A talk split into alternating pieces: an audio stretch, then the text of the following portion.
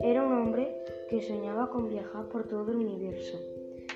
Cuando crearon un cohete capaz de ir a Marte y volver en aproximadamente dos meses, él y tres personas querían experimentar el viaje.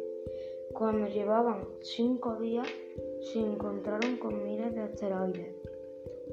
Ellos no podían hacer nada y cuando iban a estrellarse con un asteroide más grande que la misma nave, de pronto un rayo láser partió el asteroide en dos.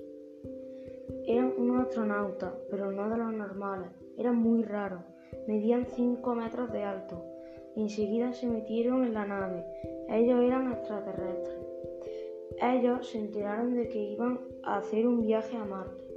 Entonces los extraterrestres les estuvieron explicando que si fuéramos capaces de plantar muchos árboles en Marte y crear una masa forestal importante, se iría formando con el tiempo una atmósfera parecida a la nuestra, con abundante oxígeno, en la que podríamos vivir sin necesidad de tener que traerlo en botellas desde la Tierra. Ellos dijeron que tenían práctica en hacer eso en otros planetas de su sistema solar.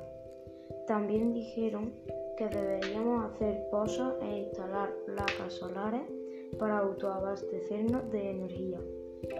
También dijeron que deberíamos ser más respetuosos con nuestro planeta Tierra, ya que estamos maltratando mucho su atmósfera y es muy difícil encontrar otro planeta tan maravilloso como la Tierra, donde existe vida por todos los rincones.